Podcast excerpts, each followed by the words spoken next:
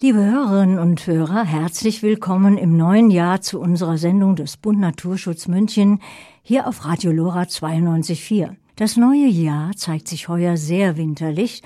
Es schneit und das reichlich. Sie kennen die Schlagzeilen. Leider gab und gibt es nicht nur Freude darüber.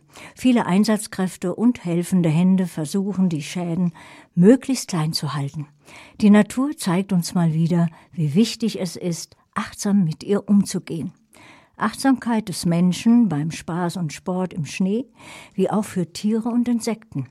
Titel unserer Sendung heute ist Vom Birkhahn zur Biene Artenvielfalt schützen. Wenn Sie mich fragen, wusste ich bis heute nicht viel über den Birkhahn. Doch jetzt geht es zunächst um sportliches Schneetreiben. Wir haben einen Experten ins Studio eingeladen. Er ist gekommen. Kollegin Maresa Münsterer wird ihm viele Fragen stellen, zum Beispiel zum Skibergsteigen. Natürlich umweltfreundlich. Unser Studiogast ist Manfred Scheuermann vom Deutschen Alpenverein, Bundesgeschäftsstelle in München, Ressort Naturschutz und Kartografie. Ich begrüße nun herzlich live im Studio Herrn Manfred Scheuermann mit Kollegin Maresa Münster. Guten Abend, Herr Scheuermann. Schön, ja, dass Sie da sind. Hallo, guten Abend. Wir fangen vielleicht gleich mal damit an. Ähm, die, das Skitourengehen und auch das Schneeschuhengehen waren früher ja Randsportarten. Heute sind es Trendsportarten mit rasant zunehmenden Zahlen. Warum ist das so? Ja, es macht Spaß. Äh, Im Winter sich zu bewegen. Es gibt viele Menschen, die das erkennen und äh, vor allem aus eigener Kraft äh, Wintersport betreiben wollen. Das heißt, es ist etwas Gesundes, es ist etwas Sportliches. Und dann ist es natürlich so, wenn man mit Skiern oben ist und runterfahren kann, hat man noch die äh, große Freude, mehr oder weniger, je nachdem, wie die Schneeverhältnisse sind, der Abfahrt. Also das sind Dinge, die die Menschen in die Natur treiben. Wir haben einen Trend zu Outdoor-Sportarten generell und das Skifahren und Schneeschuhwandern neuerdings äh, auch äh, verstärkt. Das ist einfach zurzeit sehr angesagt. Das macht Spaß und viele Leute finden es einfach schön, das zu tun. Das kann ich verstehen. Ich mache es auch selber sehr gerne. Jetzt weiß man aber, dass damit auch Konflikte verbunden sind. Ähm, was sind denn aus Ihrer Sicht da die wichtigsten Umweltwirkungen?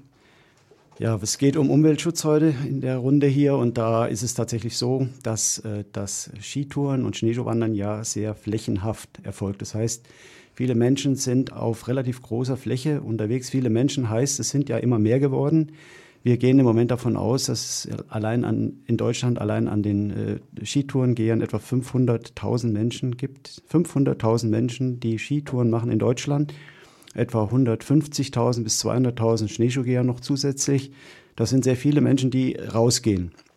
Und dann äh, ist es einfach ein flächenhaftes äh, Geschehen und das kann eben Wildtiere äh, in, in Bedrängnis bringen. Wenn man jetzt abseits der üblichen Routen unterwegs ist, dann ist es problematisch. Man stört die Wildtiere, gerade jetzt in solchen Phasen wie mit diesem vielen Schnee. Wir hatten heute einen interessanten Beitrag in, in der Süddeutschen Zeitung, haben wir gefunden, und da geht es eben um dieses Problem, dass die Wildtiere jetzt bei dem meterhohen Schnee arg in Bedrängnis geraten. Und wenn dann zusätzliche Störungen erfolgen, ist das problematisch. Da wird sehr viel Energie verbraucht, die nicht nachzuführen ist. Und wenn es häufiger zu Störungen kommt, kann das bis zum Tod der Tiere führen. Daher ist es einfach wichtig, dass bestimmte Regeln eingehalten werden. Ich erkläre das vielleicht einfach nochmal für die Hörer, die Skitouren gehen selber nicht äh, kennen. Ist es ja so, dass man auf Almböden praktisch hinaufgeht und auch wieder herunterfährt, auch über den Almflächen, also schon weiter oben. Und dort leben eben zum Beispiel Raufußhühner oder auch Schneehasen, die, wenn man dort vorbeigeht ähm, an ihren Schutzschneehöhlen, ähm, dann werden die aufgeschreckt und müssen fliehen oder fühlen sich aufgefordert zum Fliehen. Und da, dabei verbrauchen sie eben sehr viel Energie. Das ist das Problem, so das größte Problem. Das ist richtig. Und jetzt gerade bei dem vielen Schnee haben die, Tiere noch weniger Möglichkeiten, was zu fressen zu finden. Es ist alles unter Schnee, ist alles eingeschneit. Und gleichzeitig, wenn es jetzt mal wieder die Lawinengefahr zurückgegangen ist, wird flächenhaft Ski gefahren, weil es einfach jetzt auch Spaß macht bei, dem, bei diesem tiefen Schnee. Es ist auch dann alles eingeschneit, das heißt für Skifahrer wird es auch attraktiver und damit werden die äh, Tiere immer mehr in Bedrängnis geraten. Also die Phase ist jetzt besonders kritisch was Störungen anbelangt. Deswegen ist es umso wichtiger, dass sich die Skitouren und Schneeschuhgeher an die Regeln halten. Genau, noch eine Frage. Es gibt ja jetzt nicht nur die Tiere, die dann in Bedrängnis geraten können, sondern auch ähm, die Pflanzen. Also wenn man zum Beispiel durch Jungwald fährt ähm, mit den scharfen Skikanten, ist das auch nicht so toll, wenn man die kleinen Bäumchen damit umsäbelt.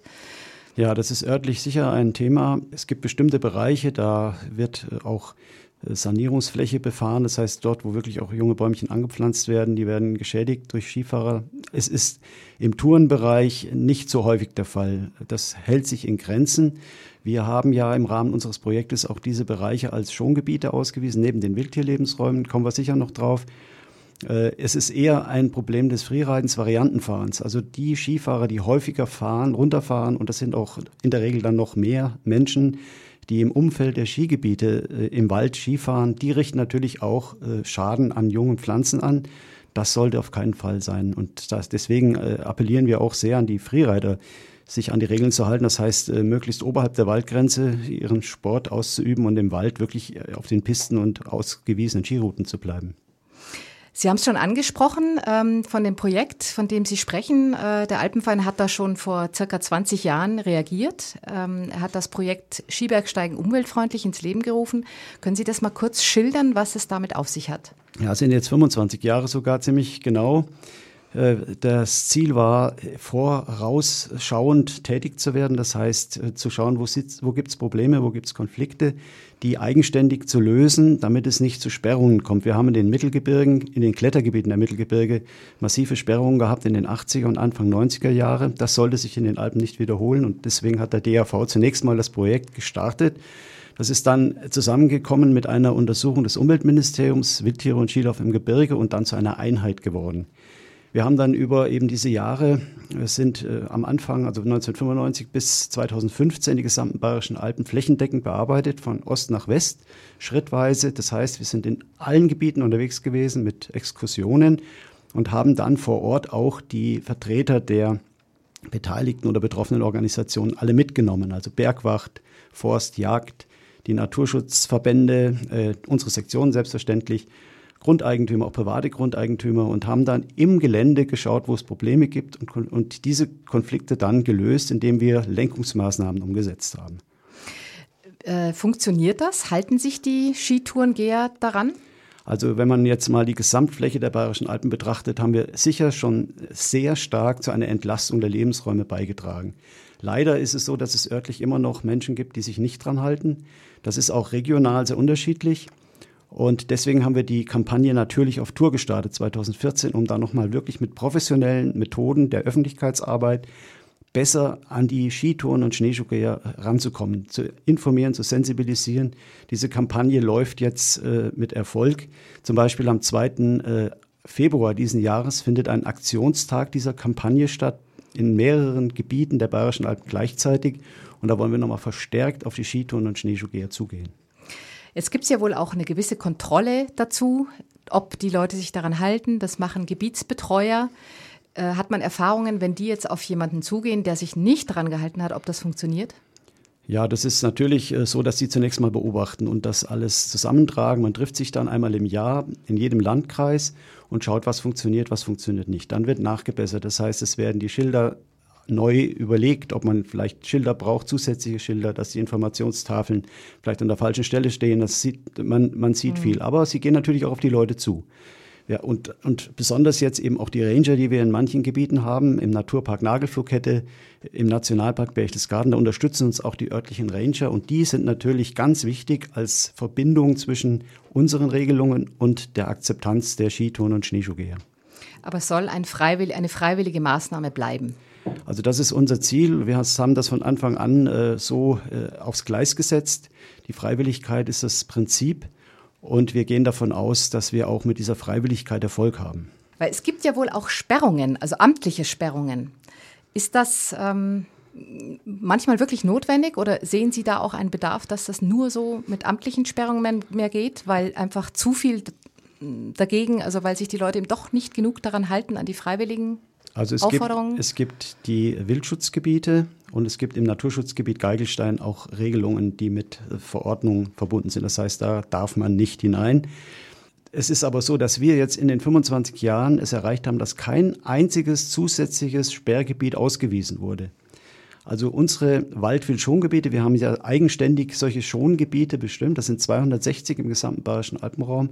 Das funktioniert, die Leute halten sich dran und damit hat man viel eher Erfolg, als wenn man jetzt zusätzliche Sperrgebiete einrichten würde. Und da wir eben vorbeugend tätig waren, hat es bislang kein einziges zusätzliches Sperrgebiet gebraucht. Ich denke, das ist ein schönes Schlusswort, oder? Ja, gerne. Vielen Dank.